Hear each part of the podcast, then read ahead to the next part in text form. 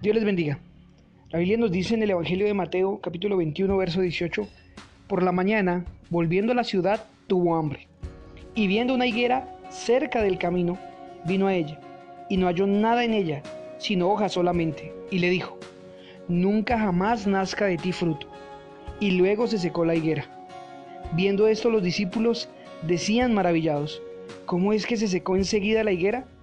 Respondiendo Jesús les dijo, de cierto que si tuvieres fe y no dudaréis, no solo haréis esto de la higuera, sino que si a este monte dijereis, quítate y échate en el mar, será hecho. Y todo lo que pidiereis, creyendo, lo recibiréis.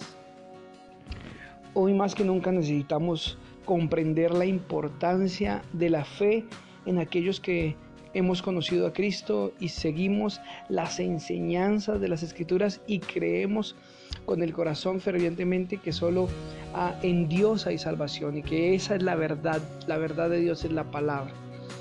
Jesús eh, enseñó a sus discípulos a creer y a actuar en esa fe. Una de las mejores maneras de actuar en fe es orar, pedir a Dios. Si tienes alguna circunstancia difícil, si estás en un momento de dificultad, como todo el mundo hoy está pasando, es necesario que demostremos que hemos creído yendo a clamar a nuestro buen Dios en el nombre de Jesús. Porque si lo hacemos así, tendremos respuestas.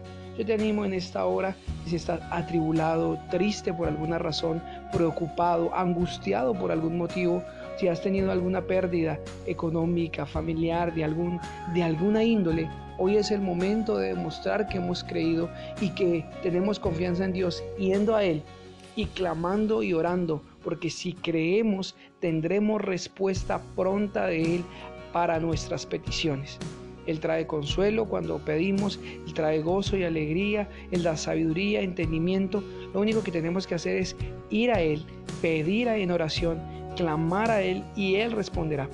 Pero de algo tenemos que asegurar es que pidamos con fe, que estemos seguros que lo que pedimos conforme a su voluntad será hecho porque Dios es un Dios que responde, un Dios vivo, que obra a favor de sus hijos.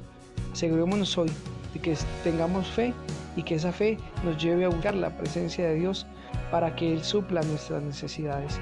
Él sane nuestros corazones y restaure nuestras vidas. Él tiene el poder para sanar tu casa, tu familia, tu matrimonio. Tiene el poder para sanar tu corazón de cualquier herida que pueda, pueda existir en, en este momento. Así que vamos a buscar juntos al Señor. Dios los bendiga.